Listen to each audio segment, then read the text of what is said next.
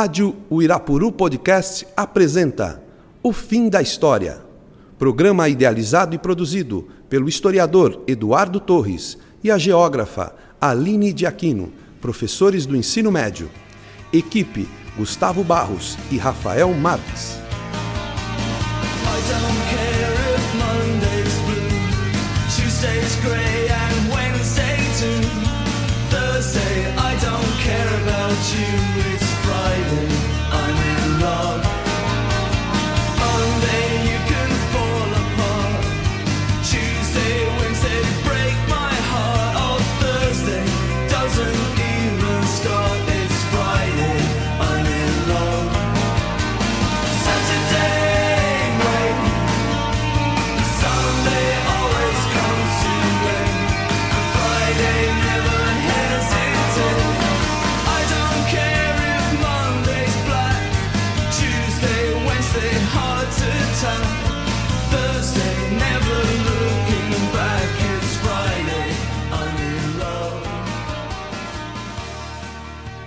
Olá pessoal, boa tarde a todos. Estamos aqui no fim da história, de novo com a professora doutora Aline Daquina, especialista em solo. Olá a todos os nossos ouvintes. Continuamos trabalhando à distância, continuamos em trabalho domiciliar, né? O, o coronavírus ainda está entre nós. E estamos também com o mestre Eric Pizzini Bernardo. Tudo bem, Eric? Olá pessoal, boa tarde a todos os ouvintes. É um prazer novamente fazer parte do fim da história. Novamente, olha, outra semana e você está aqui conosco de novo. Viu? Veio para ficar aparentemente. Uma, uma lembrança também. É isso aí, eu gostaria. Seria muito bom trazer os dados matemáticos para enriquecer o, o debate. E uma lembrança para o Rafa, né? Ah, Rafa, a gente está com saudades de você. Salve, Rafa. Nosso coração bate por você, Rafa. Muito bem. Eh, e nessa oportunidade a gente vai falar sobre um assunto muito, muito delicado, muito importante e que, como na nossa missão como professores, né, é, é essencial tentar derrubar algumas ideias que não se enquadram, que não se encaixam na lógica científica. E é justamente o que nós trazemos hoje, que é falar sobre a suposta ideia, né? não sei quem tirou essa ideia, mas a fake criada de que o coronavírus, o Covid-19, teria sido criado pela China para beneficiar a esse país. Né? Então, é isso que nós vamos a discutir hoje, eh, entendendo, claro, que não passa de uma, de uma mentira, né? de um aproveitamento, de uma manipulação, eh, com objetivos bastante escuros. Né? Pessoal, o que vocês acham disso aí? Quando eu, eu olhei essas, essas reportagens, eu achei um tanto quanto equivocadas, né? E fui até atrás disso, mas tava até, eles estavam até usando um termo de é, super contaminador, no caso para a China, né? É, dela querer se beneficiar com, com toda essa pandemia é, para que a para que eles tivessem um, sei lá, um, um crescimento perante outros países. Então, foi o que mais ou menos eu, eu ouvi falar, essa ideia de, de, de mito, né? É, de mito aqui, o mito é uma mentira, tá? Tudo bem. É Sim. é uma ideia. tá? Vamos entender o mito como uma mentira. Sim, como é uma mentira. construção metafórica de algo, né? É, Pois é. Eu acho que, como você bem falou, dentro do nosso contexto de professores e cientistas em primeira instância, né? O que nós sempre lembramos do método científico que é a maneira como nós enxergamos a natureza e o mundo, né? Seja o mundo natural, seja o mundo social. O primeiro passo da metodologia é a observação. É você observar o mundo à sua volta e levantar dados. Isso, todo o pensamento grego se baseou nessa premissa e todo o pensamento do século XVII também foi baseado nessa premissa de observação dos dados. Eu, quando escutei isso, assim como a Aline falou, eu fui procurar, mas aonde que estão isso, né? Aonde que estão os dados, então, que comprovam, corroboram com essa hipótese? Porque hoje também é uma, uma confusão muito grande entre teoria e hipótese, né? Então, mas o que que corrobora para essa hipótese? Você procura coisas bem obscuras, né? Bem místicas, assim, com números que não existem, ou quando existe algum tipo de número, você não sabe o trabalho que foi dado aquilo. E só para contextualizar, eu acho que isso apenas é sintomático. é sintomático do mundo que nós vivemos atualmente. Só para lembrar que o ano passado, em pesquisa da Datafolha, 7% dos brasileiros tinham uma crença, porque acho que é bem nesse sentido de crença, de que a Terra era plana. Seguindo quais dados? Não sabemos exatamente quais dados ainda, mas... 7%, hipótese- Eric? 7% segundo a Datafolha. Caramba. 7% dos brasileiros entrevistados acreditavam, e acho que essa esse é, o, é a melhor palavra. Você acredita então que a Terra seria plana. Quando você olha o mapa dos Estados, dos Estados Unidos agora, pensando na América do Norte, e você vê artigos que a gente pode também deixar para o pessoal conferir. Quando você vê artigos mostrando a porcentagem da população em dados estados norte-americanos que são parte de um movimento anti-vacina, você também começa a entender um pouco melhor o mundo que nós estamos vivendo. Então, eu acho, eu vejo isso não como algo novo, mas como algo sintomático. É um sintoma do século XXI que nós estamos vivendo. A gente pode até discutir quais seriam as causas, quais seriam a, qual é o vírus que está contaminando o pensamento humano dessa forma. Mas o que mais assusta é, é em relação a você analisar a falta de dados ou ainda quando há os dados, qual trabalho estatístico foi dado em cima desses dados. Tá? Isso é o que mais me preocupa. Quando você pega uma afirmativa como essa, de que há uma teoria por detrás, que a China de alguma forma manipulou geneticamente o vírus, testou em sua própria população, para depois então espalhar para o resto do mundo, primeiro, eu acho que ele pode explicar melhor para a gente. Eu não vejo a economia da China nesses últimos dois meses crescendo o ritmo que crescia. Eu acho que os números são bem claros, mostrando que houve um declínio, aliás, da produção e da renda da China. Então, isso já desmente um pouco o dado que seria benéfico para a China, a curto prazo, pelo menos. E a longo prazo, eu não vejo nenhuma afirmativa que corrobore para mostrar que a longo prazo isso teria alguma, algum estudo.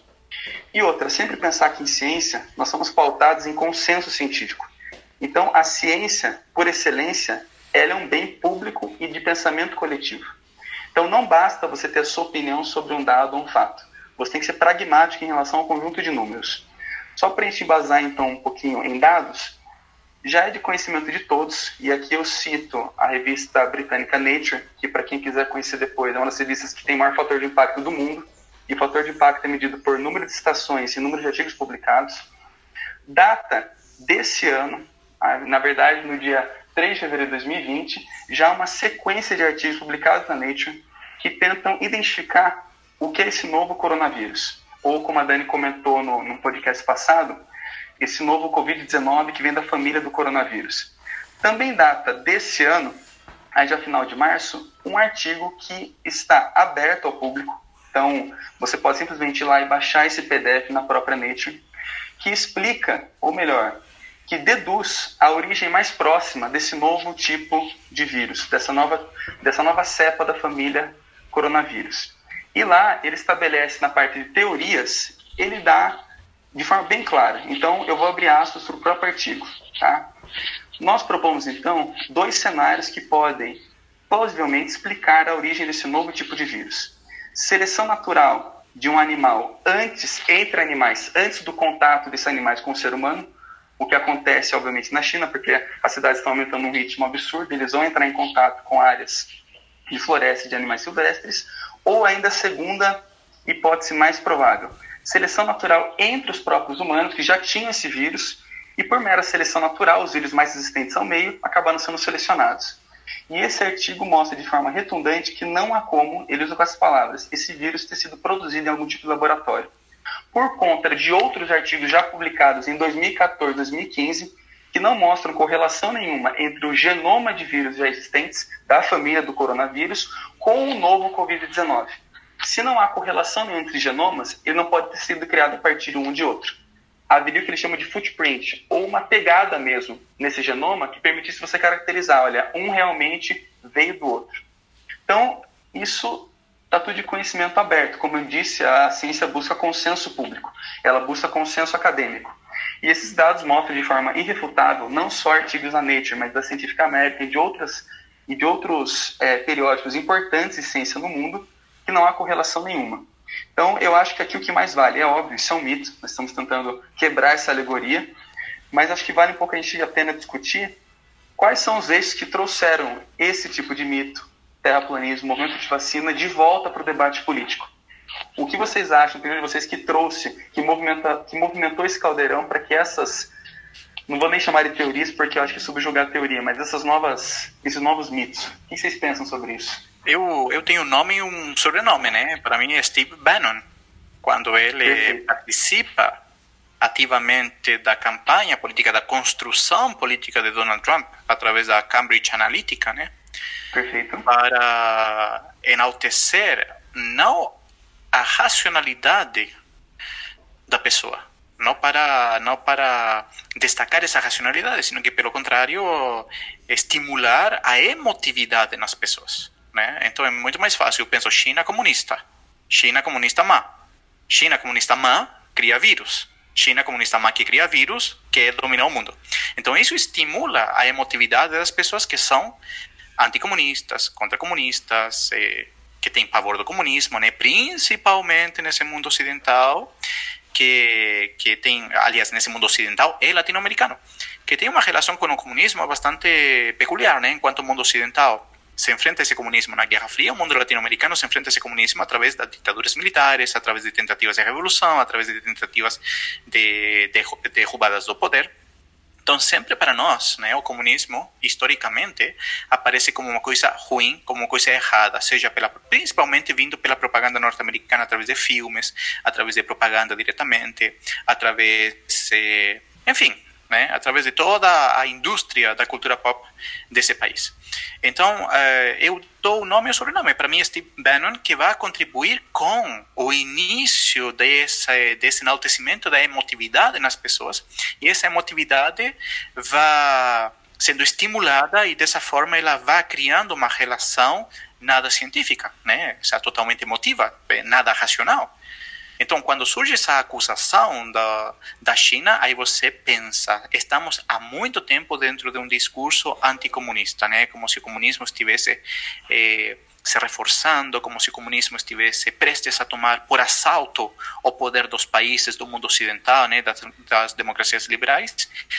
Então, quando você escuta que o coronavírus primeiro você é anticomunista, né? Primeiro você tem pavor ao comunismo, né? É, quando você escuta que o coronavírus vem da China, que os chineses são comunistas, e que são maus, e que são ditaduras, e que matam gente, e que faz um monte de coisa ruim, aí você pensa automaticamente, ah, então eles fizeram um coronavírus, eles fizeram esse vírus. Então, para mim é muito é muito característico é, a figura desse desse ideólogo né, chamado Steve Bannon, através da, da, da, contratação da Cambridge Analytica, que gerou todo um problema político mundial, né, através da utilização eh, de Facebook e, e, e, suas formas né, de estabelecer as relações sociais. Né, eh, como se chama isso aí? Como se chama a, a eh, o, que, o que usa Facebook para te mandar propaganda? Como se chama? Eh, ele utiliza. Algoritmo, é isso? Isso, isso mesmo, os, os, os algoritmos. Algoritmos. Né? Algoritmos. Então, né?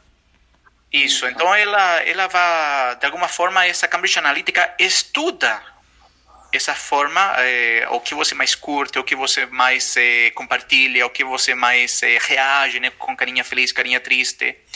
Então, uma vez que ela estabelece esse tipo de, de, de conhecimento e de levantamento de informação, aí você já tem todo mundo na tua mão para poder disseminar ideias que mais agradam as pessoas. Né? E a ideia de que o vírus tivesse sido criado na China é uma ideia que agrada. Sim. Né? Não vou citar nomes, mas a gente saberia quem se sente muito feliz de saber ou de pensar de quem poderia ter. De- pensar de quem. Poderia eh, ter criado esse vírus, né? isso mesmo, né? Tem gente que fica super contente, super convencido de que esse vírus foi criado na China, porque isso reforça as tuas crenças, como você falou. Isso. Uma prerrogativa que você já tenha, né? Isso mesmo, né? Então, para mim é muito claro que isso vem em, eh, de, de forma recente, né? Se estimula através dessa figura que te falei e que ele descobre uma forma fácil de manipular as pessoas. E essa, essa forma fácil é apoiada pela tecnologia, né? Tem, tem o, o aliado tecnológico através dos algoritmos.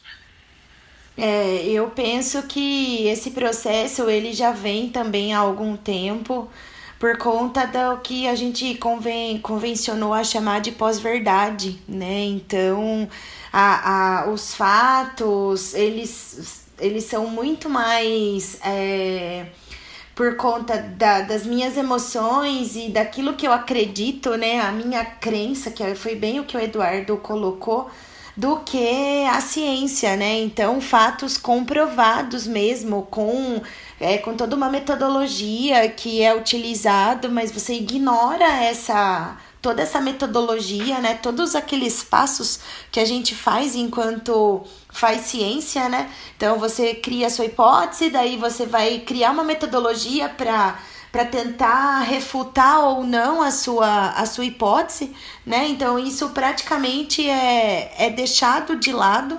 Então, ah, eu, eu acredito nessa nesse ponto e acabou. Então, não me interessa mais o que a ciência pensa ou não. E aí eu acho que o WhatsApp, principalmente, acho que além do, do Facebook, eu acho que o WhatsApp, que é um aplicativo que todo mundo, acho que boa parte das pessoas tem, eu não sei mais ou menos quantos, quantas pessoas tem WhatsApp no Brasil. Mas deve ser o quê? Umas 50 milhões de pessoas, mais ou menos? Imagina, todas essas pessoas, elas estão inseridas dentro de grupos, né? E aí esses grupos, eles recebem uma série de informações e a todo momento é, áudios e, e, e, aquelas memes e outras questões e as pessoas elas acreditam nisso. Elas não vão averiguar se aquilo realmente é verdade ou não, né? Eu acho que, que um exemplo assim bem interessante também do foi quando teve os Panama Papers. Lembra, Eduardo? Lembra, Eric, quando teve os Panama, o Panama Papers, né? Então, foram denunciados casos reais de ocultação fiscal só que um, foram colocados quem, quem eram as pessoas, os fatos, né? Você criou a, as condições para condenação dessas pessoas, para condenação social. Só que aí foram, foi colocado um monte de acrescentados à lista outros nomes e que não tinham nada a ver com isso, não tinham nada a ver com a ilegalidade. Então eram pessoas que têm sim os seus investimentos em outros países, porque muitas vezes a taxa de juros é melhor, as condições são melhores. Mas não, essas pessoas foi colocar todo mundo dentro do mesmo pacote da ilegalidade, né? Então é a mesma coisa com o coronavírus, né? Então essa visão que se tem ainda da China, né, um país comunista, um país que sempre quando se fala da China, você coloca a foice e o martelo ou então o urso vermelho, não é assim, né? Então você você já coloca esse estereótipo, né, quando se fala da China. E aí as pessoas elas propagam, acabam propagando, querendo ou não, essas informações incorretas, né? É, ali só para complementar, pesquisei aqui, 120 milhões de Nossa. usuários no Brasil o WhatsApp tem. E 1,5 bilhão no mundo, segundo Folha, tá? Então você Agora, imagina é... todo mundo nesse ou de mandando mensagem ou nesses grupos, né? E aí Sim. tudo que você chega, você propaga e vai passando, não verifica se a informação é correta ou não. Desculpa, mas a grande diferença de Facebook, de Twitter com WhatsApp é que o WhatsApp não tem algoritmos. Então você não consegue prever. Sim, Eduardo, mas aí eu estou dizendo no sentido é, é, da disseminação. Não, por isso, por isso não, não estou, estou reforçando o que você falou. Ah, tá. Isso torna muito mais difícil controlar a propagação de notícias falsas, né? Porque no Facebook acaba sendo fácil. Você pega sites que disseminam notícias falsas. que faz o dono do Facebook? Bom, fecha. Fechou, não tem problema. que faz Twitter? Você denuncia, Twitter fecha. Agora, como você denuncia WhatsApp? É. Você pode comprar um chip em qualquer banca e usar ele como. Pois é, justamente. Vai denunciar o vovó? a quem você vai denunciar? É. Então, aí você tem uma dificuldade em controlar esse tipo de propagação, porque o Eric, claro, eh, nós somos muito bem intencionados, né? Somos professores, eh, mas o Eric, na sua boa intenção, fala a revista tal, a Nature, essa que você citou? Isso. É, a revista Nature tem um artigo fantástico, fenomenal revista britânica, escrita em inglês, língua da ciência, com 40 páginas. Tá, quem vai sentar, quem vai colocar o bumbum? Exatamente. Né? Isso quem vai ler isso aí? Isso Não, agora outro... parágrafo de WhatsApp é muito fácil. Claro. Isso me leva a outro ponto também que achei interessante de botar na roda para discutir, que é o como nós chegamos nisso, né? Eu acho que a gente está destacando sintomas, né? Então, WhatsApp, Facebook, essa sociedade mais líquida, né? Vamos dizer assim, com pós-verdades para lá e para cá, o que nos levou também a chegar nesse aspecto, né? O que chegou a culminar nesse ponto de que aquilo que é um dado e aquilo que é um mito se confundem muita parte das vezes, né? Eu acho que é interessante discutir também, e é interessante nós possamos abrir essa discussão para todo o ambiente, para todo o coletivo que nós fazemos parte, é como nós chegamos a esse estado. Como que nós chegamos a num ponto onde você sugeriu um artigo para que a pessoa leia, por mais que eu entendo que seja em outra língua, que tem um número de páginas elevado, como que nós chegamos num ponto em que o conhecimento que precisa ser de fato deglutido e aprendido cansa, cansa. E hoje não há tempo mais para qualquer pessoa sentar, ler e conseguir deglutir essa informação. Eu sugeriria dois eixos para a gente é, tentar traçar alguma discussão em cima. O primeiro eixo que me preocupa muito é como nós chegamos nesse estágio, é que a separação entre uma lógica de mercado e ciência e educação parece cada vez menor. O que eu quero dizer? Há um interesse mercadológico, uma versão mercadológica na ciência. Ou seja, a ciência é aquela que apenas vai ser utilizada para obtenção de algum tipo de produto que vai gerar ou não algum tipo de lucro. E parece que é difícil você desassociar isso da ciência. E isso até com conhecimento e educação. Então, o que mais a gente mais escuta dos alunos, olha, mas para onde que eu vou aplicar isso daí? Na minha vida. Porque eu preciso saber o que é um vírus. Utilitarismo. Utilitarismo. Então, esse, do meu ponto de vista, eu queria saber a opinião de vocês, é um eixo principal que acaba ignitando esse tipo de pensamento. Que acaba dando voz para pensamentos como esse. Eu acho que, que esse, essa pandemia que nós estamos passando, né, de alguma forma acaba sendo benéfica para discutirmos esses assuntos, né? Porque por muito tempo nós dimos valor a esse utilitarismo da ciência, ou seja, uma ciência voltada para um retorno econômico ou um retorno político, né? Usar a ciência para você comprovar suas teorias políticas. Então essa pandemia acho que vem eh, a contribuir para entender que esse tipo de, de utilização da ciência, da, da, do, do, utilitarismo, de todo o sistema econômico também, eh, é uma prática incompleta.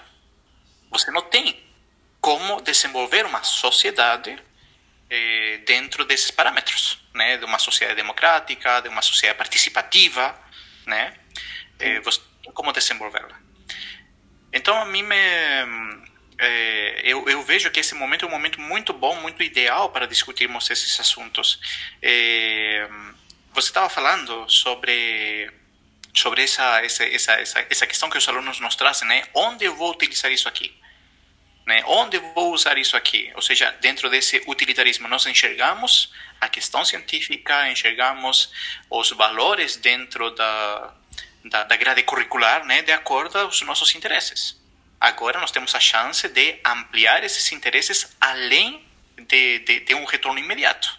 Né? Esse retorno imediato para o garoto é passar no vestibular, logo depois é se formar na universidade, logo depois é conseguir um bom emprego, logo depois é conseguir um bom salário e assim por diante, sempre né, esperando alguma coisa, sempre eh, querendo um retorno a alguma coisa.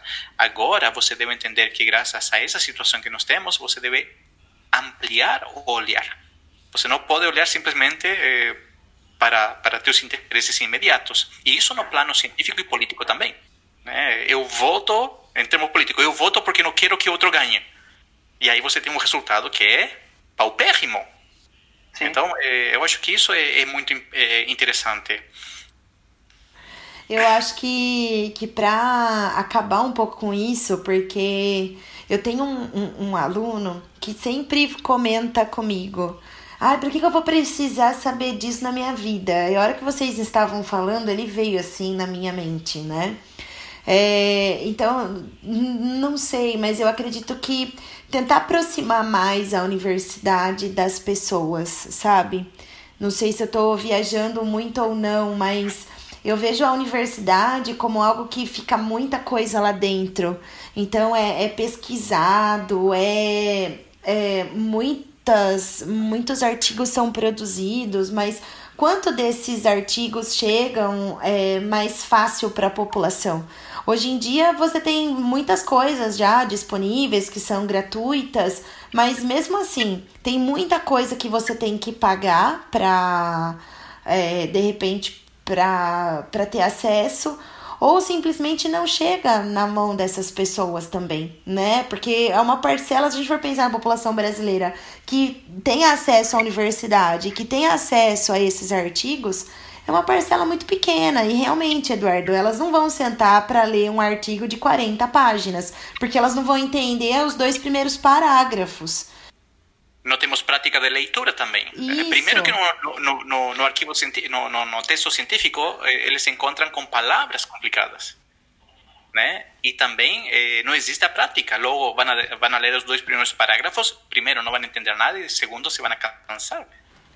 Então eu, eu não sei, mas eu acho que precisaria trabalhar alguma coisa nesse sentido, sabe? De leitura mesmo da, da da população, é, trazer mais a universidade, que é onde são produzidos esses artigos, trazer isso mais próximo da população. É, eu defendi a minha tese já faz tempo.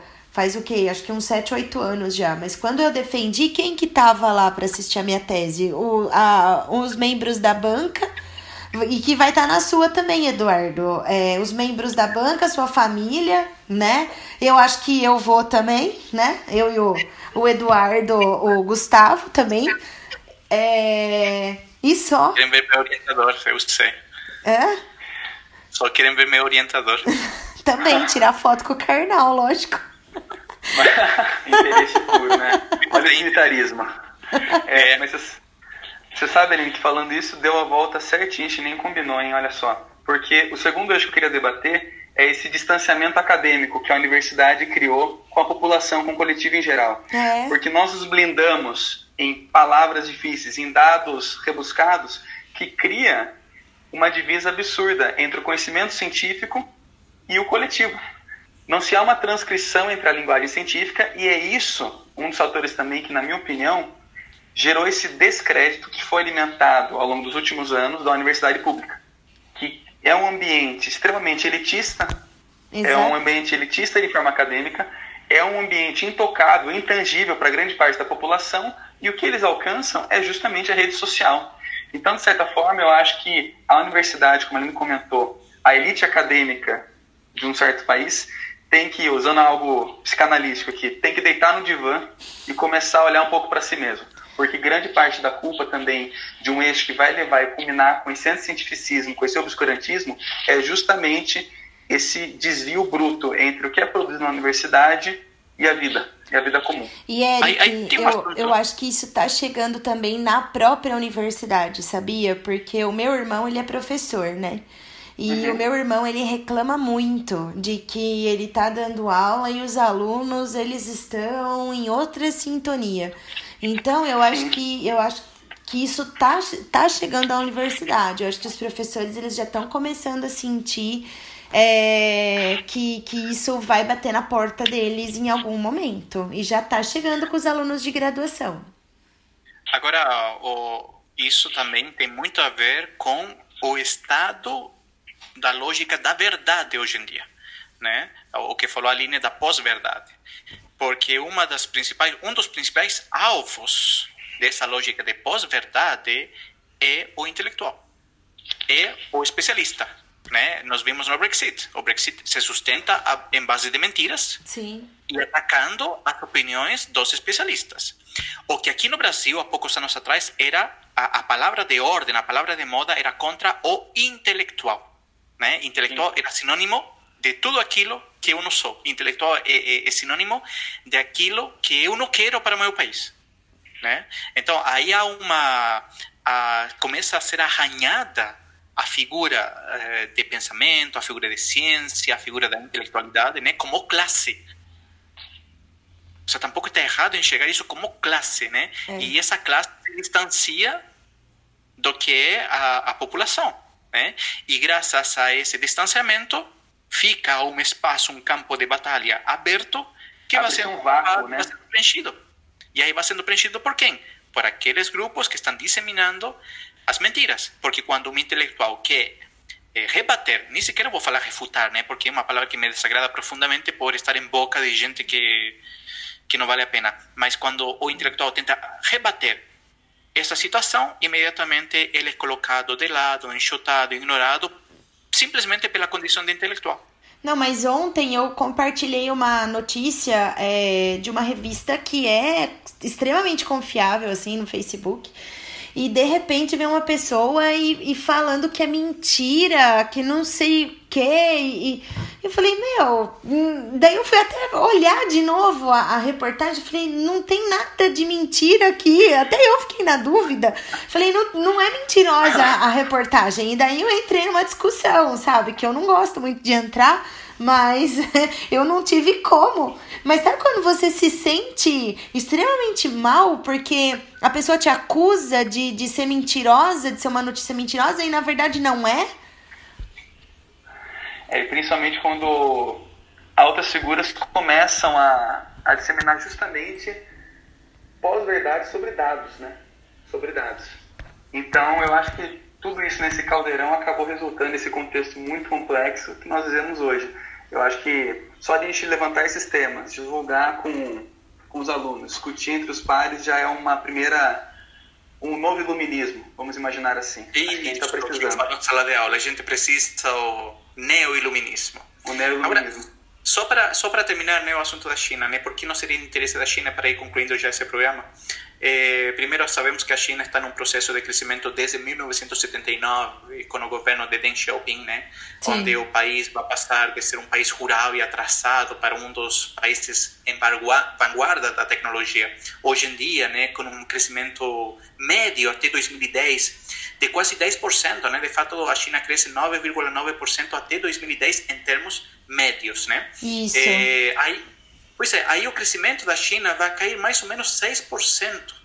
Isso, a previsão para eles esse ano, segundo o, o FMI, era um crescimento de 5%.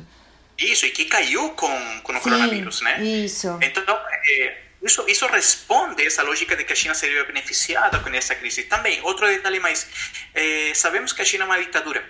Sabemos que a China eh, tem um controle de mão de ferro sobre a população, mas que é uma população que aceita esse controle, entre outras coisas, pelo crescimento. Ou seja, por um lado, não temos liberdade política, mas por outro, nós temos condições econômicas que nos permitem aceder a alguns bens materiais. Então, é uma troca que a população chinesa faz, ou que aceita eh, com, com muita ou com pouca vontade, mas a questão é que aceita essa condição.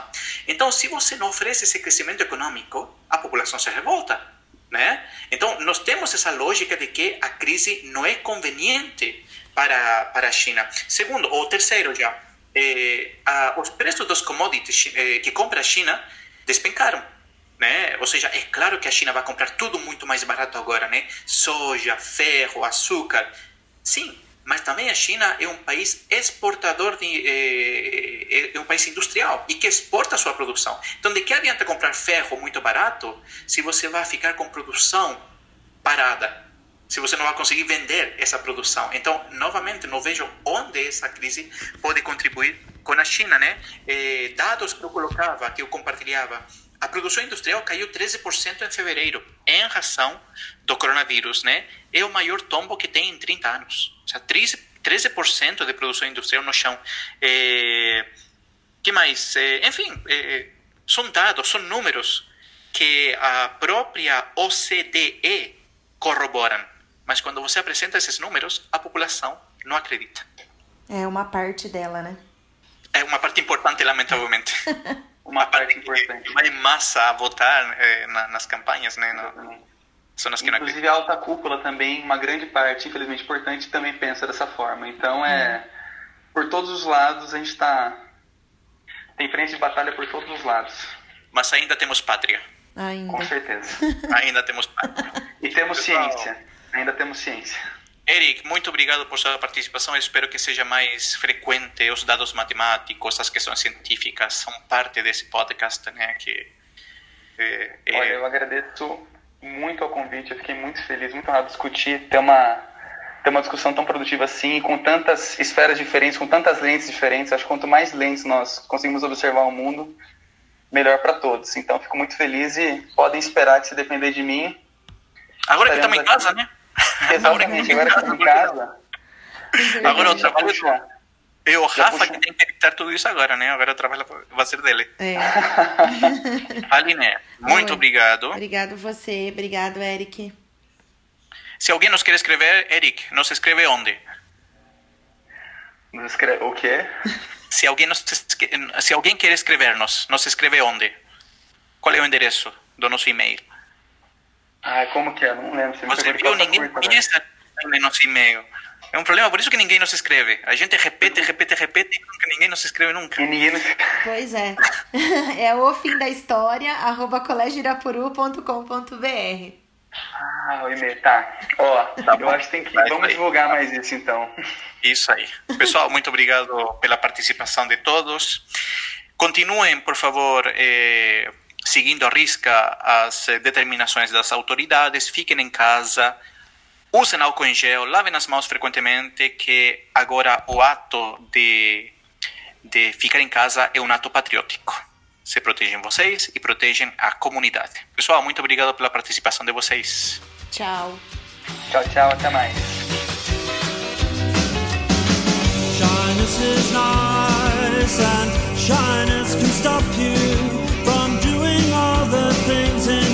You'd like to. Shyness is nice, and shyness can stop you from doing all the things in life you'd like to.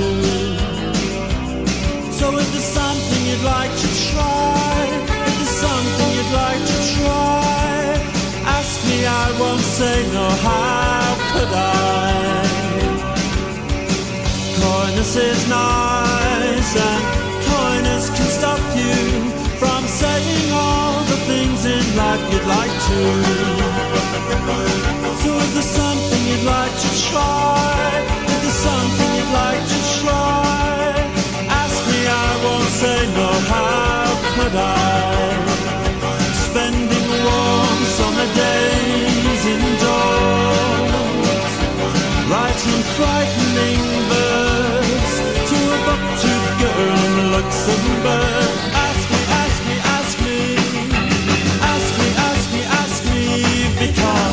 Cause if it's not love, then it's the bomb, the bomb, the bomb, the bomb, the bomb, the bomb, the bomb that will bring us together.